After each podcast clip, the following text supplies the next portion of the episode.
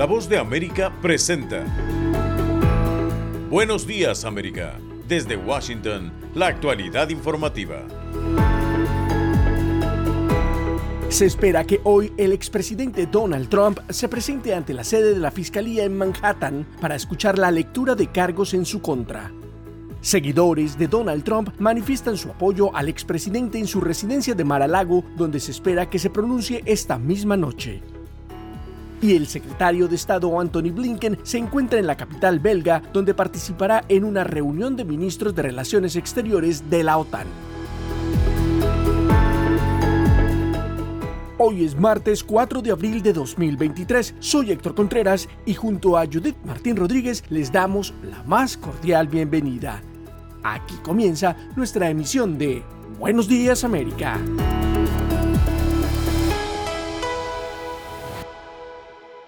Pese a la presión ejercida por varios medios de comunicación estadounidenses para garantizar transparencia en la Corte durante la audiencia de Donald Trump, el juez indicó que hay intereses que deben protegerse. Celia Mendoza informa.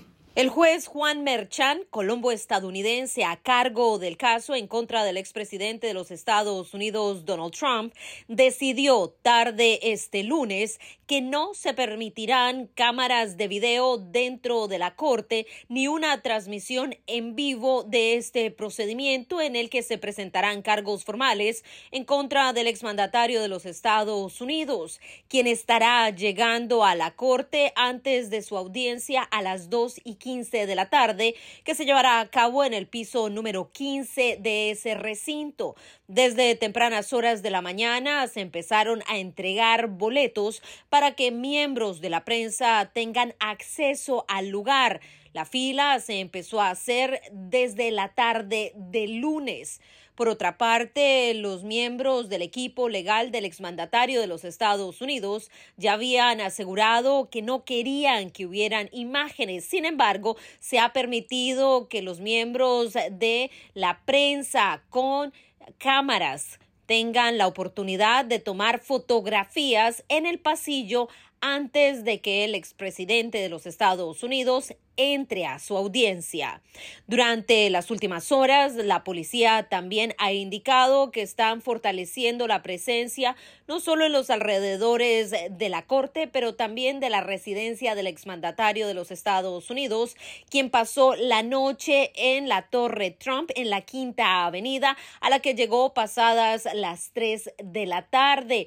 Saludó rápidamente a los miembros del público y de acuerdo a la información que se ha tenido, se reunió con su equipo de abogados y cenó de manera temprana. Mientras tanto, la policía, así como el alcalde de la ciudad de Nueva York, han enviado un mensaje a aquellas personas que estén interesadas en generar disturbios o violencia de que no habrá tolerancia para este tipo de actos.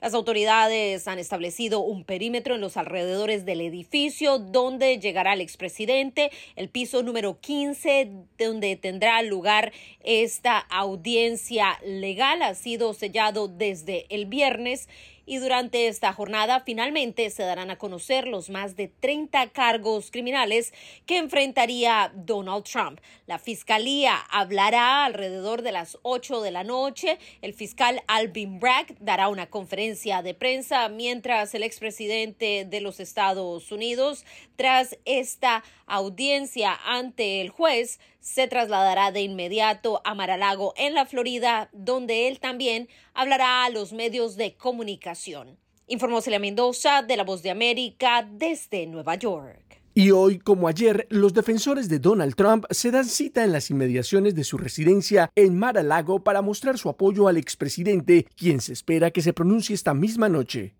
Desde allí nos informa Anthony Belchi y nos trae los detalles. Muchos de los eh, seguidores de Donald Trump consideran que el expresidente no debería estar enfrentando la justicia de Estados Unidos. Denuncian que todo esto una parte de un plan orquestado por los demócratas para evitar que se presente a las elecciones de 2024. Desde Palm Beach, el lugar de residencia del expresidente de Estados Unidos, Donald Trump, se hizo presente el apoyo este lunes de decenas de sus seguidores, quienes incluso lo instan a la campaña presidencial del próximo 2024. Let's go Trump. Save our country. Trump 2024. We love Trump. Estos manifestantes se han instalado en plena vía próxima a Mar-a-Lago desde la semana pasada, rechazando la acusación contra Trump por la Corte de Nueva York en el caso vinculado a Stormy Daniels y sostienen que existe una manipulación mediática al respecto. Nos han alimentado con una mentira y todo va a ser expuesto y creo que este es el primer paso de la exposición. Y me sentaría, disfrutaría el espectáculo porque se pondrá bueno, se pondrá realmente bueno. Los argumentos de quienes apoyan a Trump se sustentan en una supuesta acusación falsa y cuestionan los cargos a los que pudiese ser imputado el exmandatario este martes. Estos manifestantes aseguran que la acusación fortalecerá la base que apoya al expresidente. Los asistentes aguardaban por la partida de Trump a bordo de su avión privado desde el aeropuerto de Palm Beach. Obviamente esto tiene motivaciones políticas. Sucede que es justo antes de las elecciones que se avecinan en 2024. Es frustrante ver a un tipo en el que se centran y hacen de esto un problema político y crean o intentan crear publicidad negativa en torno al presidente Trump. Para este martes se ha organizado otra concentración a las 5 de la tarde cuando está previsto que Donald Trump regrese de nuevo a su residencia de Mar a Lago. El expresidente ya anunció que va a dar un discurso eh, para hablar sobre esta cuestión. Anthony Belchi, Voz de América, Miami. Están escuchando Buenos Días América. Hacemos una pausa y ya volvemos. Estas son las noticias. A tempranas horas de la mañana, acompañado por sus aliados políticos, el presidente... No coincide con la medida unilateral implementada por el gobierno de Estados Unidos. Ya por precaución han recomendado no viajar a la zona estos son los corresponsales de La Voz de América. Álvaro Algarra, Voz de América, Caracas. Giselle Jacome, Quito, Ecuador, Voz de América. Juan Ignacio González Prieto, Voz de América, Buenos Aires, Argentina. Llevando siempre la información desde el lugar de los hechos. La economía de Uruguay lleva 15 años de crecimiento ininterrumpido. Fue designado con 94 votos de los 128 asambleístas que forman. Sara Pablo, Voz de América, Ciudad de México. Nerima Bel Reyes, Voz de América, San Salvador. La Voz de América ofreciendo información de lo que sucede en Estados Unidos, América Latina y el mundo.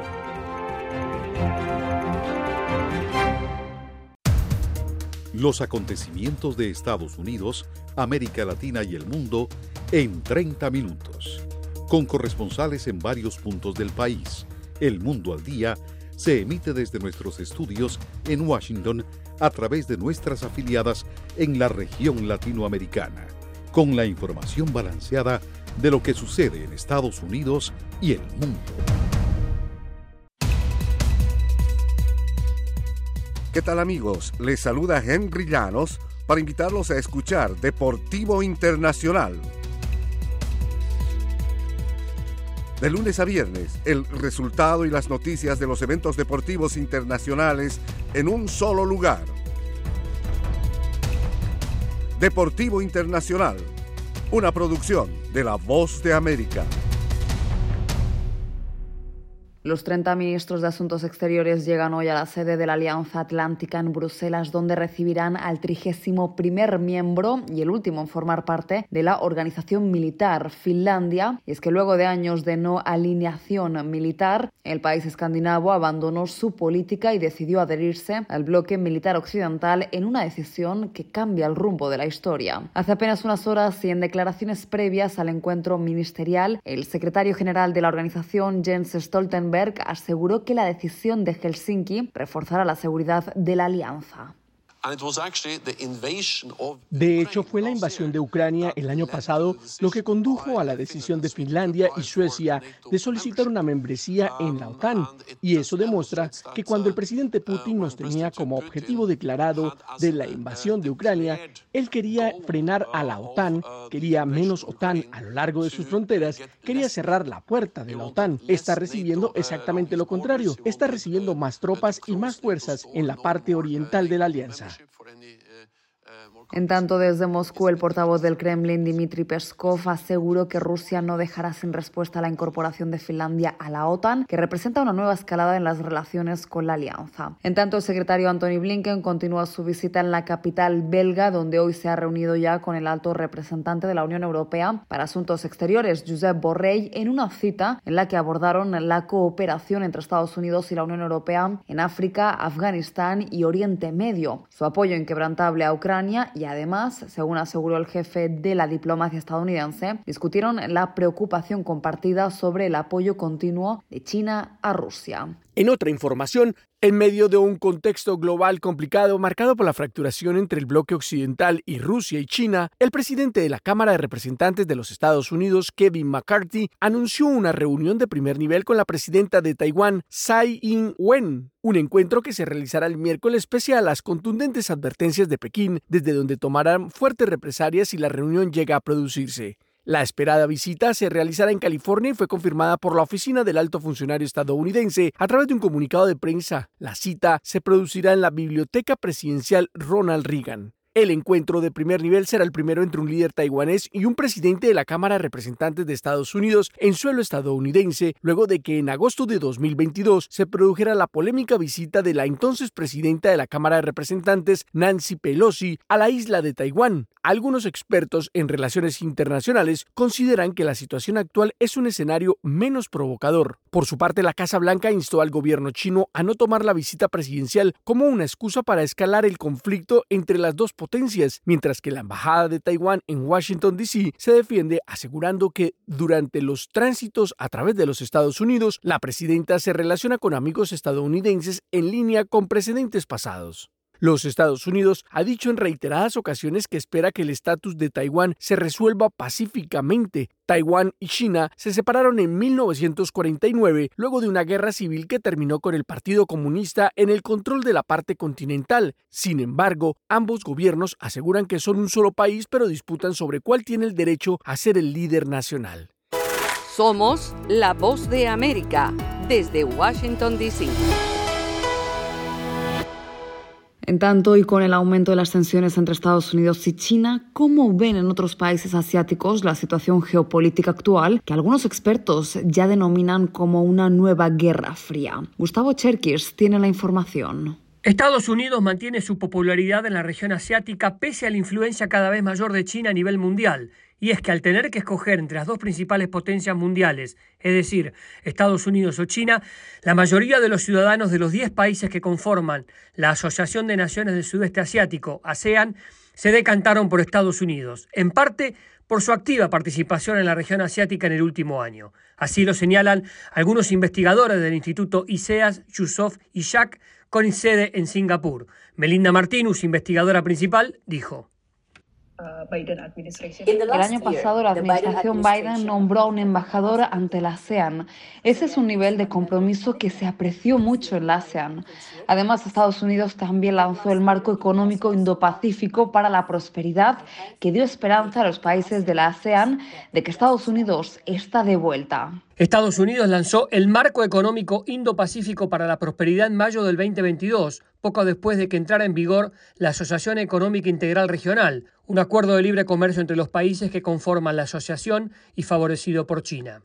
En su encuesta sobre el estado del sudeste asiático, el Instituto ISEA Yusuf Ishak encontró que, entre más de un millar de encuestados, el 61% se decantó por Estados Unidos, mientras que casi el 39% se inclinó por China. El rechazo hacia China fue mayor en los países con los que tiene disputas territoriales, como Vietnam y Filipinas. Sin embargo, en los países de mayoría musulmana de la ASEAN, Malasia, Brunei e Indonesia, China lleva la delantera, pero incluso en estas naciones persiste la inquietud en torno al gigante asiático, especialmente en cuestiones de seguridad. Gustavo Cherkis, Voz de América, Washington. Están escuchando Buenos Días América. Hacemos una pausa y ya volvemos. Desde la Voz de América, la actualidad de la crisis en Ucrania. La guerra había comenzado. Sin duda todo esto nos afecta mucho, pero confío en la justicia de la causa ucraniana. Mientras la ofensiva militar rusa avanza sobre Ucrania. Una cobertura completa y análisis a diario. Habitantes quieren escapar cuanto antes. Salvador no escapará a los efectos. El ejército ucraniano dice que la cantidad de ataques de artillería en la... Haciéndose audible la invasión en Ucrania. Guatemala condenó enérgicamente la tensión que crece entre Ucrania y Rusia. Sintonícenos y síganos en las redes sociales como Voz de América.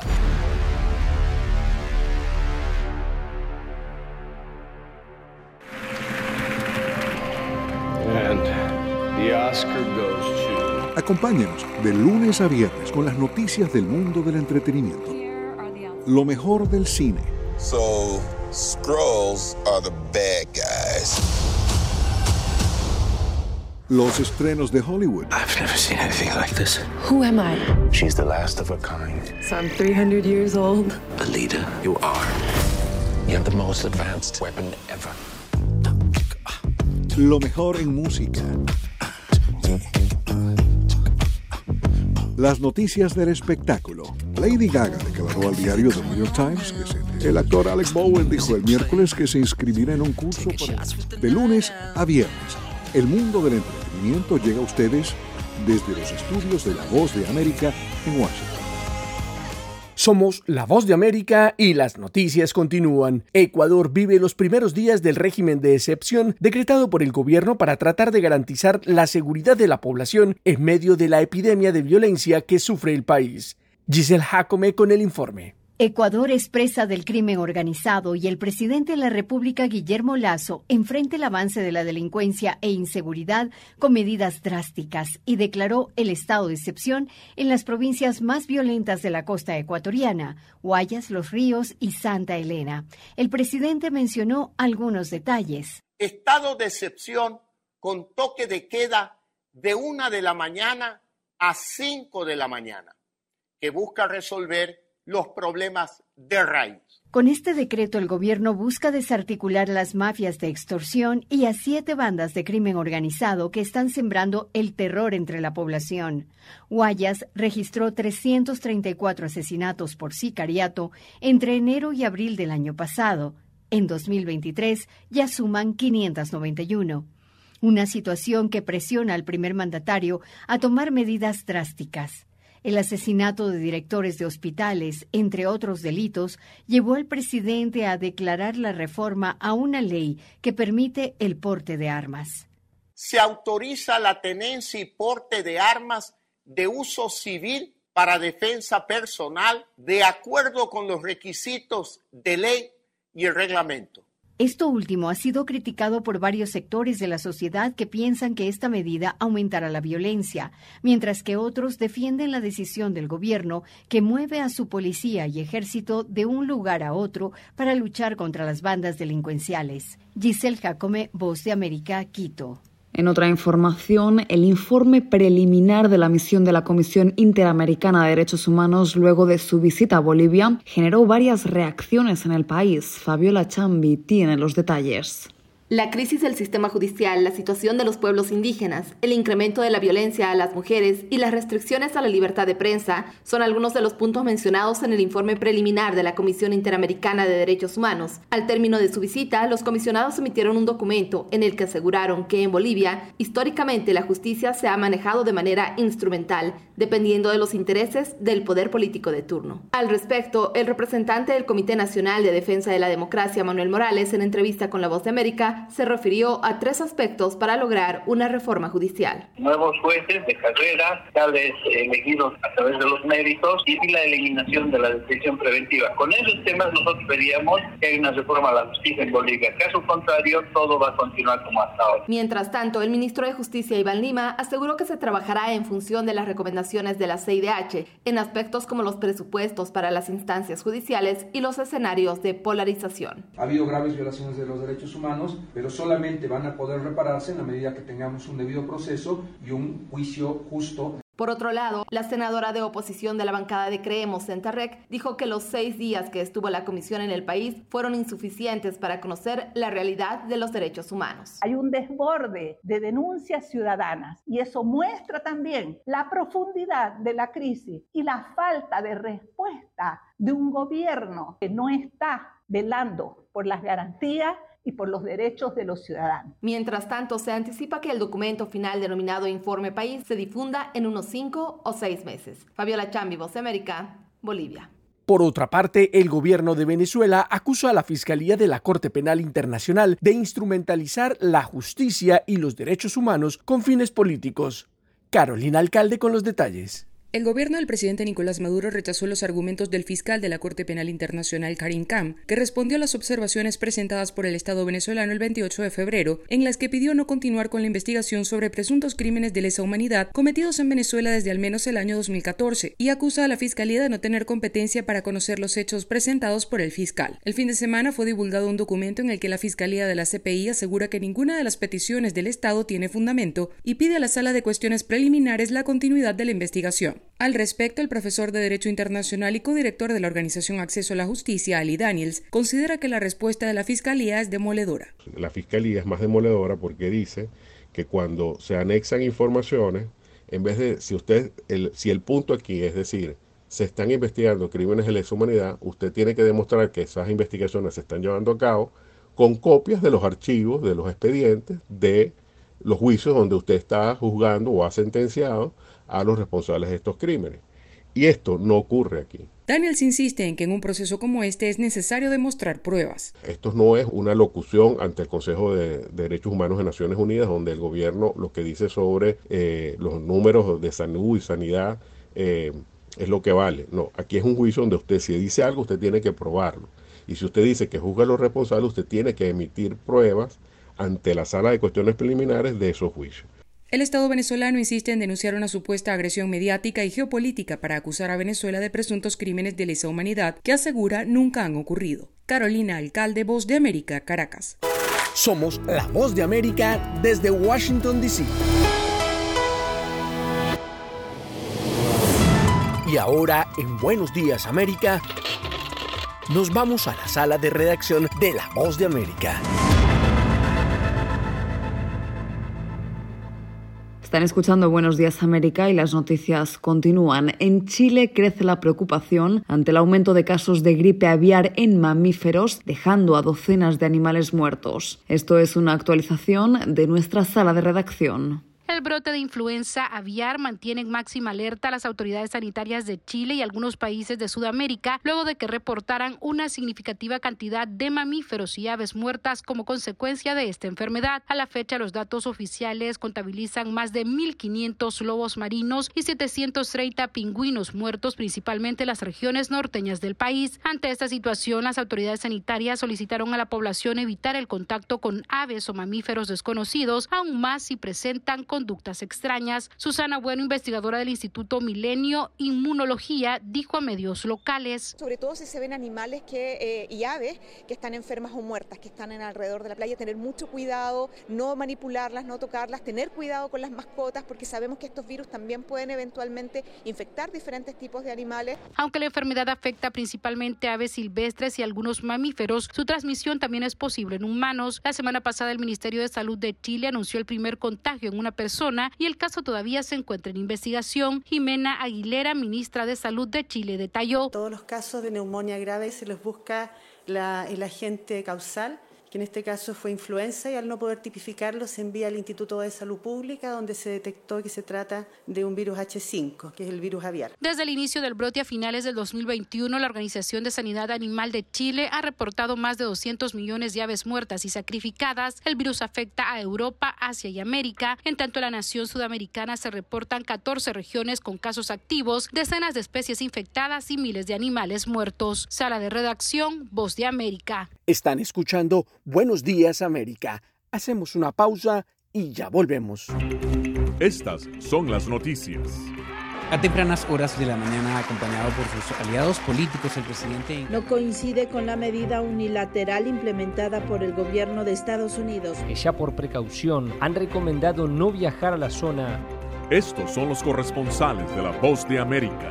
Álvaro Algarra, Voz de América, Caracas. Giselle Jacome, Quito, Ecuador, Voz de América. Juan Ignacio González Prieto, Voz de América, Buenos Aires, Argentina. Llevando siempre la información desde el lugar de los hechos. La economía de Uruguay lleva 15 años de crecimiento ininterrumpido. Fue designado con 94 votos de los 128 asambleístas que forman. Sara Pablo, Voz de América, Ciudad de México. Nerima del Reyes, Voz de América, San Salvador. La Voz de América ofreciendo información de lo que sucede en Estados Unidos, América Latina y el mundo.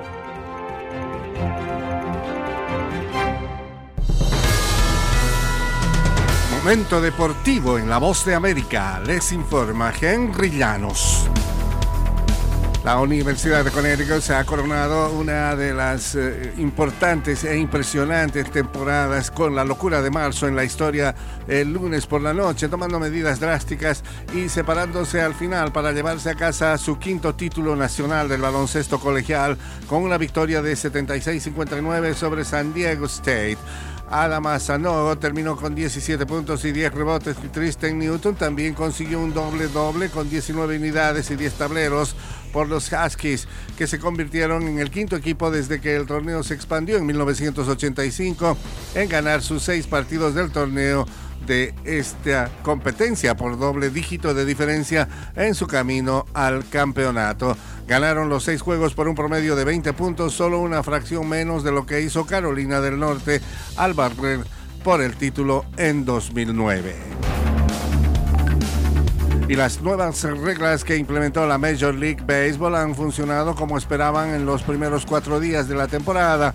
El tiempo promedio de los partidos se redujo 30 minutos, incrementando al doble las bases robadas y el promedio de bateo incrementó en 16% comparado al primer fin de semana de la campaña anterior.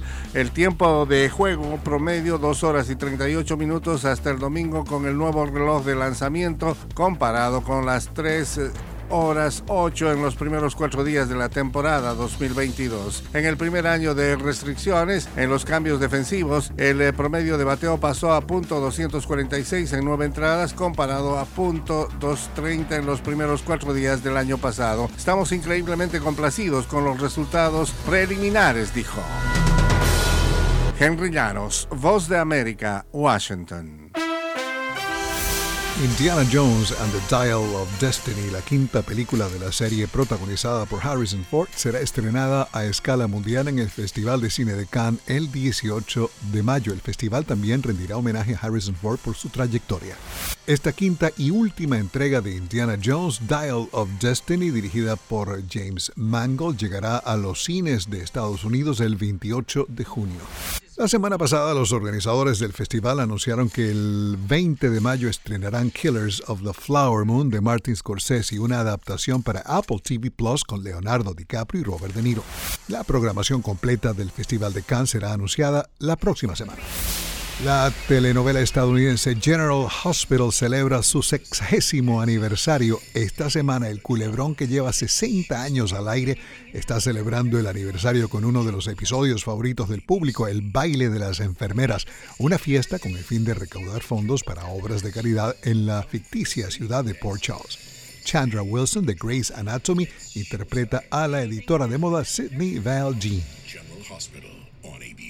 Según un documento judicial, la cadena de salas de cine Cineworld, que aún no tiene compradores, necesita conseguir urgentemente 2.260 millones de dólares para salir de la bancarrota. El documento en el que el grupo Cineworld solicita una línea de crédito senior fue presentado esta semana ante el Tribunal de Quiebras de Estados Unidos en el Distrito Sur de Texas. Cineworld solicitó protección por bancarrota en septiembre pasado para tratar de reestructurar su deuda debido a las consecuencias de la pandemia y la ausencia casi total de películas blockbuster, con la excepción de Top Gun Maverick. Ryuichi Sakamoto, el galardonado compositor japonés que hizo partituras para The Last Emperor, el último emperador y Merry Christmas Mr. Lawrence, murió esta semana a los 71 años. Sakamoto también fue conocido por ser actor y por haber fundado la banda pionera de música electrónica Yellow Magic Orchestra. En Merry Christmas Mr. Lawrence actuó junto a David Bowie y Tom Conti. La partitura de esa película le hizo merecedor de un premio BAFTA. Su composición más célebre fue para El último emperador, película en la que también actuó. La partitura ganó un Oscar, un Grammy y un Globo de Oro. En diciembre pasado, Sakamoto dio su último concierto que fue transmitido en línea. Hoy martes recordamos a uno de los grandes de la música de Estados Unidos, John Denver, guitarrista, compositor, actor y activista en pro del medio ambiente, conocido además por haber popularizado en Estados Unidos la música folk acústica. Desde la voz de América en Washington se despide Alejandro Escalona. Será hasta mañana.